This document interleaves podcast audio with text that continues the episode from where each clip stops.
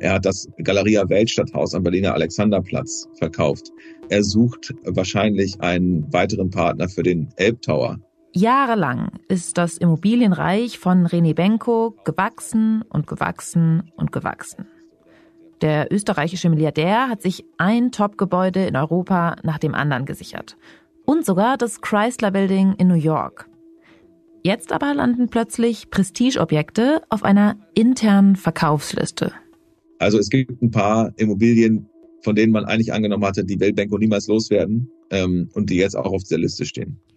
Es schaut ganz so aus, als würde das Benko-Imperium plötzlich Risse bekommen. Diese plötzliche Wandel am Markt, wo es vorher Geld im Überfluss gab und man gar kein Eigenkapital mehr brauchte, eigentlich um Immobilien zu finanzieren, der hat im Prinzip einen, den Immobilienmarkt komplett zum Stoppen gebracht. Und das trifft natürlich auch die Signa. Die Signa, also Benkos Immobilienfirma. Sein Reich, das sich der Selfmade-Milliardär über Jahre aufgebaut hat. Und zwar mit einem cleveren Geschäftsmodell. Sich Gebäude in Toplagen sichern und viel Geld investieren. Das ist einmal Lage, Lage, Lage.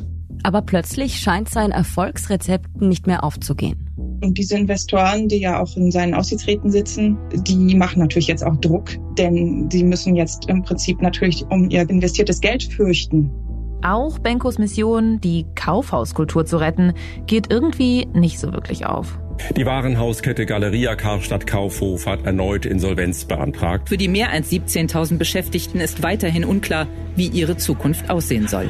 Und dann sind da noch die Ermittlungen in Österreich, die Benko belasten. Es geht um den Immobilienmagnaten René Benko und seine Steuerprobleme. Er soll Thomas Schmidt einen Job angeboten haben, um seine Verfahren bei der Finanz zu lösen. Ermittlungen, die für Benko brandgefährlich sind. Schon bevor überhaupt klar ist, ob Anklage erhoben wird. Wenn er dann als Reputationsrisiko gilt, dann könnte zumindest die Compliance-Abteilung darauf hinwirken, dass man das neue Geschäft mit diesem Kunden zurückfährt, dass man vorsichtiger ist, zusätzliche Prüfungen einführt. Ich bin Lucia Heisterkamp vom Spiegel und ich bin Antonia Raut vom Standard. Ein Jahr nach unserer Reihe über René Benko schauen wir jetzt wieder auf den österreichischen Geschäftsmann. Wir wollen wissen, ob sein Reich wirklich zu bröckeln beginnt, wie es in diese Schieflage geraten konnte und ob sich René Benko am Ende womöglich verzockt hat.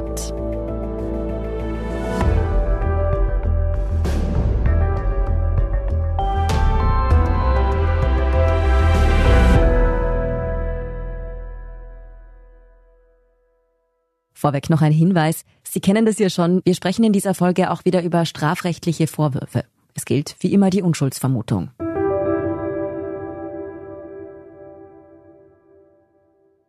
Simon und Christina, ihr habt Benko gestern ja selbst getroffen. Welchen Eindruck hat er da auf euch gemacht?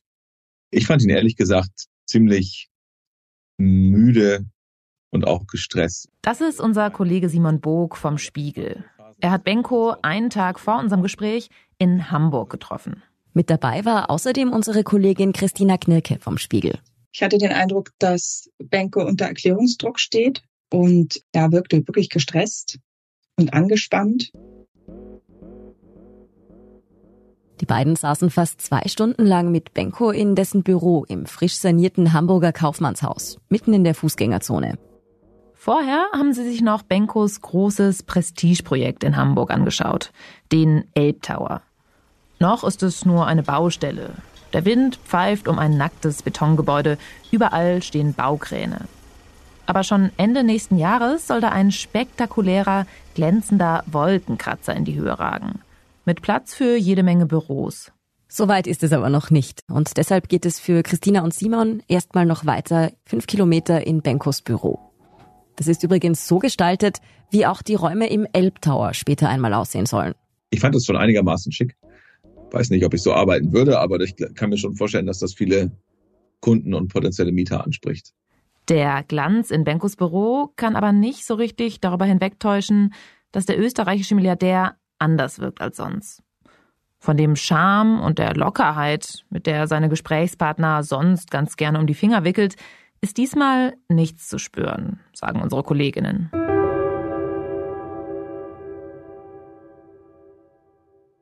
Dass Benko gerade so nervös wirkt, das hat einen Grund. Seine Immobilienfirma, die Signa-Gruppe, steht ordentlich unter Druck. Und das liegt daran, dass im Prinzip die ganze Immobilienbranche gerade in einer Krise steckt.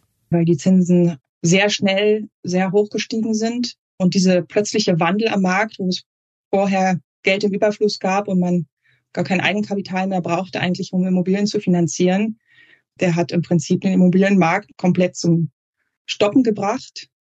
Und das trifft natürlich auch die Signa. Lange Zeit war der Immobilienmarkt ja sowas wie eine Goldgrube.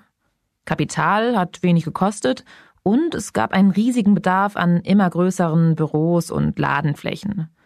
Und kaum einer hat das Immobiliengeschäft so gut verstanden wie René Benko. Ein Wunderwuzi, wie man in Österreich sagt. Benko, der Meister der Deals, der sich ein Goldstück nach dem anderen gesichert hat den Elbtower in Hamburg, das KDW in Berlin, das Chrysler Building in New York, das Goldene Quartier in Wien. Benkos Motto haben wir ja schon gehört. Das ist einmal Lage, Lage, Lage, Lage, Lage, Lage, Lage. Also sich mit viel Geld von Investoren ein imposantes Gebäude in Toplage nach dem anderen sichern. Nur, jetzt haben sich die Zeiten plötzlich geändert. Die Niedrigzinspolitik der Notenbanken und die hohe Nachfrage nach Wohnraum in den Ballungsgebieten ließen den Immobilienmarkt über Jahre boomen. Auch die Corona-Krise konnte die Branche nicht ausbremsen. Inzwischen aber stottert der Motor kräftig. Der Immobilienmarkt steht nach zehn Jahren Preisexplosion nahezu still und die Preise haben deutlich nachgelassen. Die Preise für Wohnimmobilien fallen in Deutschland deutlich und es geht ziemlich weit nach unten. Die Notenbanken haben die Zinsen angehoben, die Baukosten sind in die Höhe geschossen und seit der Corona-Pandemie arbeiten auch immer mehr Leute im Homeoffice. Also Büros werden immer weniger wichtig. All das bekommt auch die Signa Prime zu spüren. Das ist die Kernsparte von Benkos Firma, in der die Bestandsimmobilien gebündelt sind. Es wird dort ein Milliardenverlust verbucht für das vergangene Jahr, weil auch rund eine Milliarde abgewertet wird oder wurde. Ein Milliardenverlust. Das ist für Benko nicht nur finanziell offensichtlich schmerzhaft. Es ist für ihn auch eine ganz neue Situation. Sein ganzes Leben lang ging es für den Aufsteiger aus einfachen Verhältnissen ja immer nur in eine Richtung, immer steil nach oben. Jetzt verzeichnet er aber auf einmal Verluste. Und nicht nur das, sein ganzes Immobilienreich steht plötzlich auf wackeligen Beinen. Das liegt an seinem ganz speziellen Geschäftsmodell. Benko sichert sich ja Immobilien in Bestlage in den Innenstädten und baut sie dann hochwertig aus. Damit steigert er ihren Wert. Dennoch muss man, glaube ich, sagen, und das glaube ich kaum, dass er das bestreiten würde, dass die Wertsteigerung, die er in der Vergangenheit für seine Gebäude angenommen hat, noch bevor die Gebäude überhaupt fertig gebaut waren, nimmt er ja Wertsteigerungen an, die schon, schon sehr hoch sind und die waren wahrscheinlich auch am oberen Ende dessen, was machbar ist und was sozusagen Gutachter ihm haben durchgehen lassen oder auch Gutachter bereit waren mitzugehen. Und diese Aufwertungen sind bei Benko Teil des Geschäftsmodells. Denn je höherwertig das Portfolio, desto größer wirkt auch die Bilanz. Und damit steigt dann normalerweise das Interesse von Investoren, neues Geld in Projekte reinzupulvern. Und das ist so ein Rad. Und dieses Rad hat Benko eben sehr, sehr schnell gedreht und sehr schnell auch sehr groß gedreht. Aber jetzt ist da plötzlich Sand im Getriebe. Oder eigentlich muss man sagen, ein ganzer Sandsturm.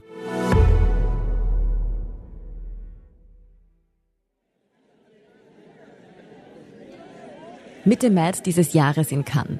Im Yachthafen drängen sich die Luxusschiffe dicht an dicht.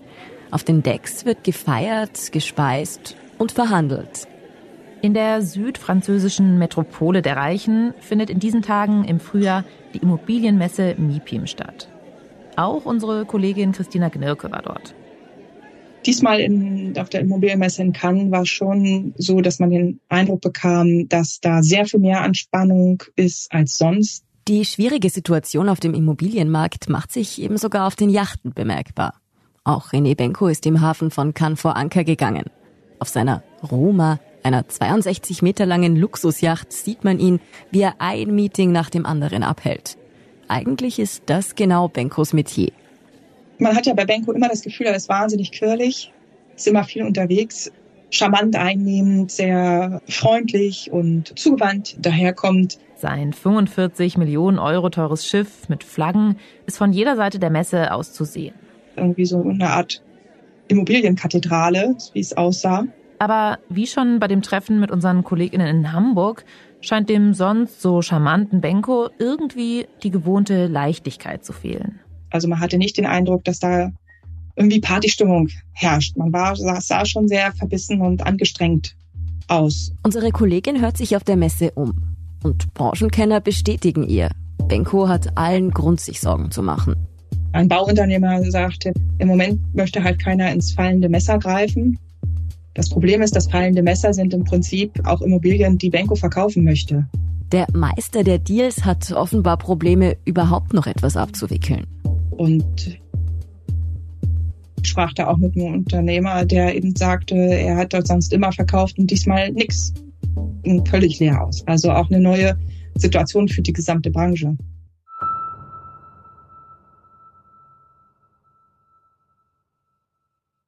Dann gibt es aber noch etwas, das den Kreditgebern Sorgen bereitet. Die laufenden Ermittlungen gegen Benko in Österreich. In Wien wird ermittelt, weil er versucht haben soll, einen ehemaligen Generalsekretär im Finanzministerium zu bestechen. Der ehemalige Kurzvertraute und Ex-ÖBAG-Chef Thomas Schmidt packt aus. Es geht um den Immobilienmagnaten René Benko und seine Steuerprobleme. Er soll Thomas Schmidt einen Job angeboten haben, um seine Verfahren bei der Finanz zu lösen. Schon heute hat es Hausdurchsuchungen der Staatsanwaltschaft bei Unternehmen gegeben, dem Vernehmen nach bei der Signa Holding des Investors René Benko wenn Sie unseren Podcast öfter hören, dann wissen Sie schon, von welcher Causa wir hier sprechen. Die Rede ist natürlich von Thomas Schmid, also dem Ex-Vertrauten von Sebastian Kurz aus dem Finanzministerium. Der soll nicht nur Zahlungen für mutmaßliche gefälschte Umfragen abgewickelt haben, die Kurz gut dastehen lassen. Die Ermittler vermuten außerdem, dass René Benko versucht haben soll, Thomas Schmidt zu bestechen, um zu verhindern, dass er höhere Steuern zahlen muss. Benko weist alle Vorwürfe zurück. Noch laufen die Ermittlungen.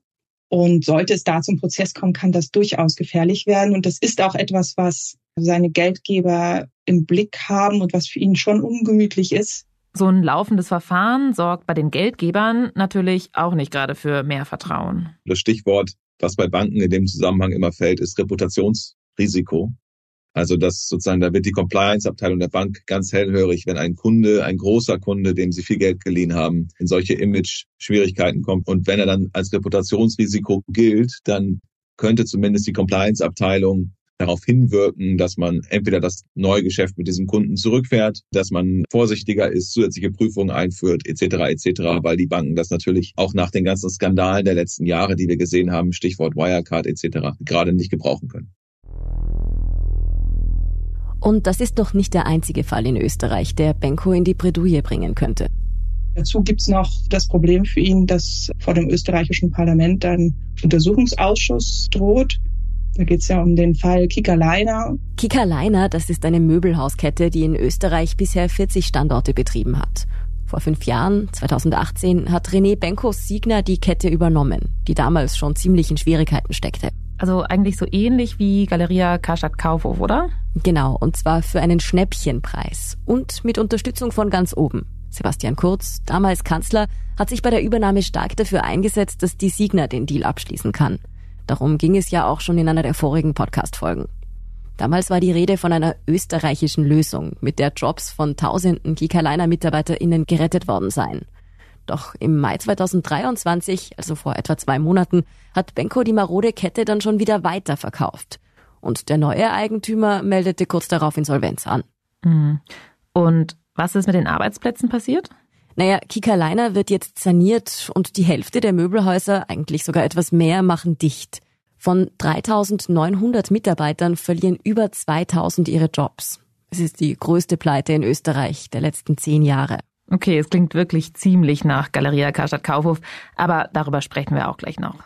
Und die Frage eben, das Unternehmen wurde stark auch mit Steuergeldern ja, gefördert und dort gibt es Forderungen, dass das Geld zurückgezahlt werden müsste, dass es vielleicht Insolvenzverschleppung gäbe. Deshalb fordern jetzt schon Teile der Opposition in Österreich einen Untersuchungsausschuss, der sich den gescheiterten Rettungsdeal genauer ansehen soll. Ob dieser kommt, dürfte sich aber erst im Herbst entscheiden. Und Benkos Seite dementiert natürlich, dass es überhaupt irgendwelche Ungereimtheiten gegeben habe. Es ist auch alles noch unklar, aber das sind natürlich wirklich ungewöhnliche Situationen für Benko und die Signa, gerade in dieser Situation jetzt.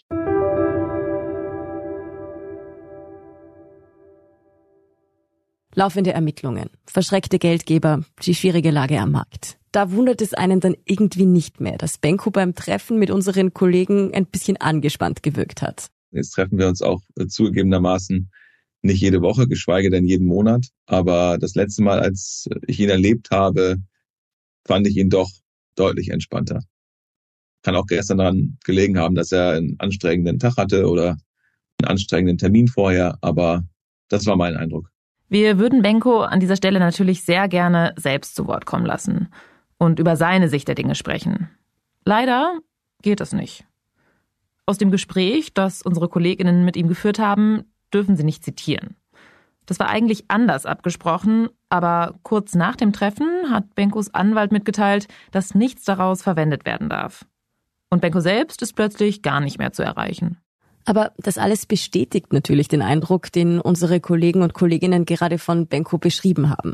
Den eines nervösen Geschäftsmanns, eines Wunderwuzis, dessen Wundermittel plötzlich nicht mehr funktioniert. Was wir aber auch sagen können ist, Benko scheint schon irgendwie umzusteuern. Statt zu wachsen, trennt er sich plötzlich von Schätzen. Schätze, von denen er wohl selbst nie geglaubt hätte, dass er die je wieder hergeben würde. Er hat in seinem Portfolio, was er der Prime zurechnet, also der Unternehmenssparte, die sehr hochwertige Gebäude hat, hat er viele Gebäude, denen er mal eine Ewigkeitsgarantie gegeben hat. Zum Beispiel dieses hier. Wir sind heute vor dem KDW in Berlin und werden uns durch die kulinarischen Köstlichkeiten essen. Zwei gläserne Fahrstühle verbinden die sieben Etagen. Das weltberühmte KDW, also Kaufhaus des Westens in Berlin. Für Benko eigentlich ein Gebäude mit genau dieser Ewigkeitsgarantie. Es ist ein Benko-Wort, Ewigkeitsgarantie. Das hieß eigentlich, da wollen wir für immer, diese Gebäude wollen wir für immer behalten, die verkaufen wir niemals, weil die so einmalig sind. Und was jetzt passiert ist, dass nach unseren Informationen Gebäude auf dieser Verkaufsliste stehen oder auf diesen Verkaufslisten stehen, die eigentlich eine Ewigkeitsgarantie haben. Für das KDW hat Benko schon einen Käufer gefunden ein thailändisches Unternehmen, das fast die Hälfte der Immobilie übernimmt. Er hat das Galeria Weltstadthaus am Berliner Alexanderplatz verkauft. Er sucht wahrscheinlich einen weiteren Partner für den Elbtower. Das Hamburger Kaufmannshaus, in dem wir Benko getroffen haben, steht auf dieser Verkaufsliste oder auf der Suche nach Partnerliste. Also es gibt ein paar Immobilien, von denen man eigentlich angenommen hatte, die will Benko niemals loswerden und die jetzt auch auf dieser Liste stehen. All das lässt erahnen, wie dringend Benko Geld braucht damit sich sein Immobilienrat weiterdreht, muss er ja eigentlich auch wieder neues Geld aufnehmen. Ja? Sonst funktioniert das ganze Geschäft ja gar nicht mehr. Und noch ein Geschäftsbereich läuft für Benko gerade alles andere als rund. Wir kommen jetzt, wie versprochen, noch zu dem Thema, mit dem Benko in Deutschland eigentlich ständig für Schlagzeilen sorgt. Sie sind das Herz vieler Einkaufsstraßen, die großen Warenhäuser über mehrere Etagen. 131 Filialen von Galeria Karstadt Kaufhof gibt es noch. Jede dritte aber wird wohl bald dicht machen. Jetzt steht es fest. 52 Galeria-Filialen müssen schließen. Das teilte der Konzern heute in Essen mit. Der Betriebsrat von Galeria Karstadt Kaufhof spricht von einem rabenschwarzen Tag. Über Benkos großes Versprechen haben wir in den letzten Folgen schon gesprochen, dass er die Kaufhauskultur retten will und damit die deutschen Innenstädte. Aber so ähnlich wie bei der Möbelhauskette in Österreich läuft es nicht so richtig. Naja, wir hatten nochmal eine Insolvenz in sozusagen den ganzen Folgen des Ukraine-Krieges, Inflation, Kaufzurückhaltung etc. Das hat bei Galeria Karstadt Kaufhof schon nochmal dazu geführt, dass die Geschäfte wesentlich schlechter gelaufen sind als geplant. Und nicht nur das. Dieser ganze Sanierungsplan, den Benko ja mal aufgestellt hatte, der musste sozusagen, der war für die Tonne und es musste was Neues entwickelt werden. Der neue Plan sah dann vor, Häuser zu verkaufen, auch deutlich viele Häuser zu verkaufen. Allein letzten Monat wurden 19 Filialen geschlossen. Und weitere 22 könnten Anfang nächsten Jahres folgen, heißt es. Wie viele Standorte am Ende wirklich erhalten bleiben, wissen wir nicht. Was aber klar ist, schon jetzt hat Benkos Rettungsmission nicht nur ihn viele Millionen gekostet. Deutsche Steuerzahler haben die GKK-Rettung mit fast 700 Millionen Euro Steuergeld begleitet. Und dieses Steuergeld ist größtenteils abgeschrieben durch die zweite Insolvenz. Also sozusagen da geht der Staat und die Steuerzahler gehen da leer aus. Laute Forderungen, dass Benko das Steuergeld zurückzahlen soll, so wie in Österreich, die gibt's bei uns bisher eigentlich kaum. Aber vielleicht ändert sich das ja, je nachdem, was bei einem potenziellen Untersuchungsausschuss zu Kikaleiner rauskommt. Da lohnt es sich auf jeden Fall, Österreich weiter im Blick zu haben. Was aber davon unabhängig völlig in den Sternen steht, ob die größte deutsche Warenhauskette überhaupt langfristig eine Überlebenschance hat. Denn ganz ehrlich, wer geht heute wirklich noch zum Einkaufen ins Warenhaus? Die Bürgermeister vor Ort die vor einem geschlossenen Kaufhaus stehen, schreien natürlich immer gleich, oh Gott, meine Innenstadt ist kaputt, weil mein Kaufhof oder mein Karstadt schließt. Tatsächlich muss man sich natürlich fragen, wenn es mit den Innenstädten so weitergeht, wie es in den letzten Monaten gelaufen ist, wenn wir weiterhin alle jedes Jahr vermehrt online einkaufen, dann ist das Geschäftsmodell Kaufhaus einfach keines. Und nur aus Nostalgie die guten alten Kaufhäuser zu erhalten, schwierig dann sind wir wahrscheinlich eher dabei, dass du ein Kaufhaus hast, ein großes in Berlin, in Hamburg, in München, in Düsseldorf, in Frankfurt, in Stuttgart. Aber brauchst du eins in Hamm? Brauchst du wirklich eins in Dortmund? Brauchst du eins in Oldenburg? Ich bin da ziemlich skeptisch. Aber René Benko weiß das ja alles. Warum kauft ein cleverer Geschäftsmann wie er dann trotzdem Warenhausketten auf? Hat ihm da einfach der Weitblick gefehlt? Naja, eins dürfen wir natürlich nicht vergessen. Die Immobilien, die er mit der Fusion und dem Kauf von Karstadt und Kaufhof quasi miterworben hat, die sind natürlich was wert.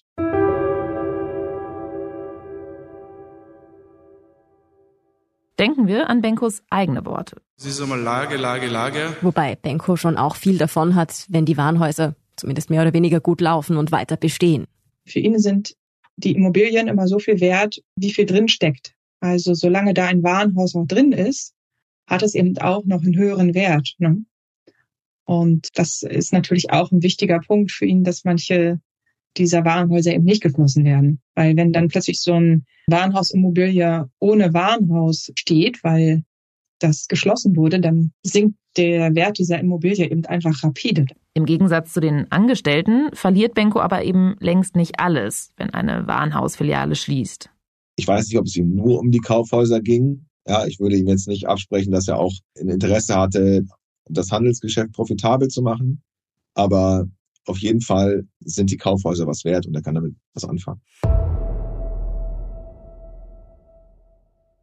Eins ist klar. Aufgeben will Benko sicher nicht. Weder beim Kaufhausgeschäft noch beim Immobilienhandel.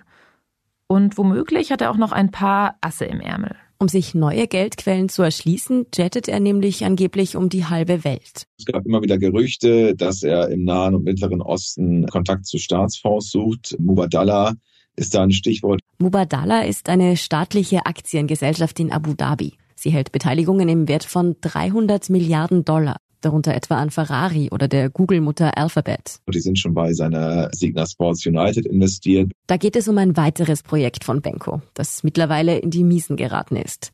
Als es damals an die New Yorker Börse ging, wurde das Sporthandelsgeschäft noch als hochprofitabel bezeichnet. Seitdem hat sich der Kurs aber halbiert. Trotzdem versucht Benko offenbar, seinen Geschäftspartnern in Abu Dhabi weitere Investitionen schmackhaft zu machen. Dass es Benko ausgerechnet auf die arabische Halbinsel verschlägt, ist übrigens wahrscheinlich kein Zufall. Es passt ihm wahrscheinlich ganz gut, dass Sebastian Kurz, der ehemalige Kanzler und Benko Freund, Schrägstrich Vertraute, auch gerade im Nahen Osten versucht, sich ein Geschäft aufzubauen und da vielleicht die eine oder andere Tür öffnen kann. Denn auch das gehört ja zu seinem Erfolgsmodell, sein Netzwerk, die richtigen Leute zu kennen. Einige Kontakte, wie Sebastian Kurz, haben mittlerweile natürlich deutlich an Macht verloren. Aber nützlich können sie ihm trotzdem noch sein. Ob Benkos Investitionsbesuch Früchte getragen hat, das wissen wir aber nicht. Wir können am Ende nicht sagen, welche Türen genau aufgemacht werden, weil bis jetzt keine großen und riesigen Deals bekannt sind. Aber ich glaube, es ist schon fair zu sagen, dass Benko doch sehr umtriebig in dieser Weltregion ist, um da Geld aufzutreiben. René Benko, der österreichische Wunderwutzi. Der Selfmade-Milliardär, der sich als Schulabbrecher aus einfachen Verhältnissen stetig nach oben gearbeitet hat. Sein Imperium wuchs und wuchs. Benko wurde immer reicher, immer mächtiger.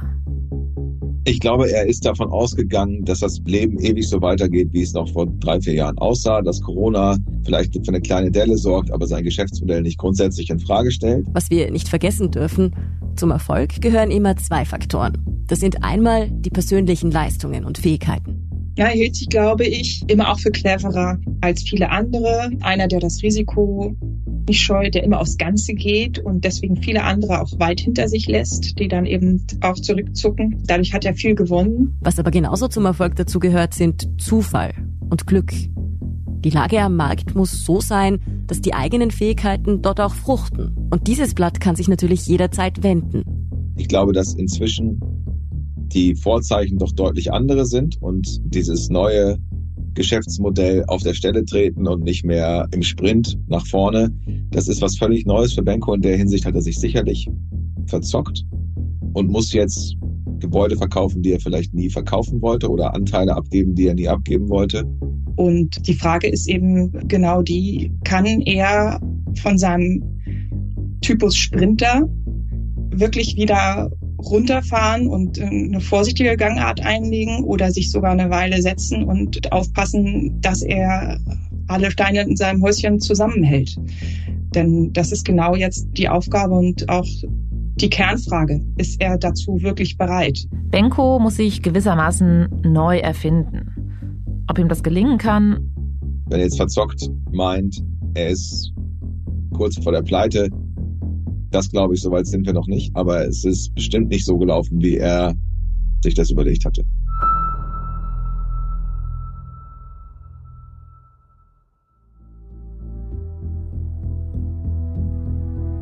Wie es mit Benkos Imperium weitergeht. Daran dürften auch die laufenden Ermittlungen in Österreich einen großen Anteil haben.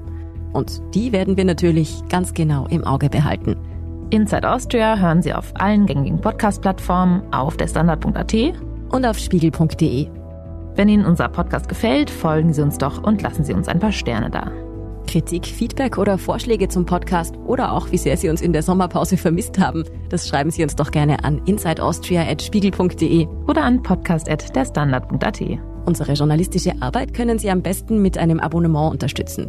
Und unsere Hörerinnen und Hörer können mit dem Rabattcode STANDARD zwölf Wochen lang das Angebot von Spiegel Plus für nur 2,49 Euro pro Woche testen. Alle Infos dazu finden Sie auf spiegel.de slash der Standard. Alle Links und Infos stehen wie immer auch in den Shownotes dieser Folge. Danke fürs Zuhören und allen, die an diesem Podcast mitwirken. Das waren diesmal vor allem Olaf Häuser und Christoph Rubitz. Ich bin Lucia Heisterkamp. Ich bin Antonia Raut. Wir sagen Tschüss und Baba.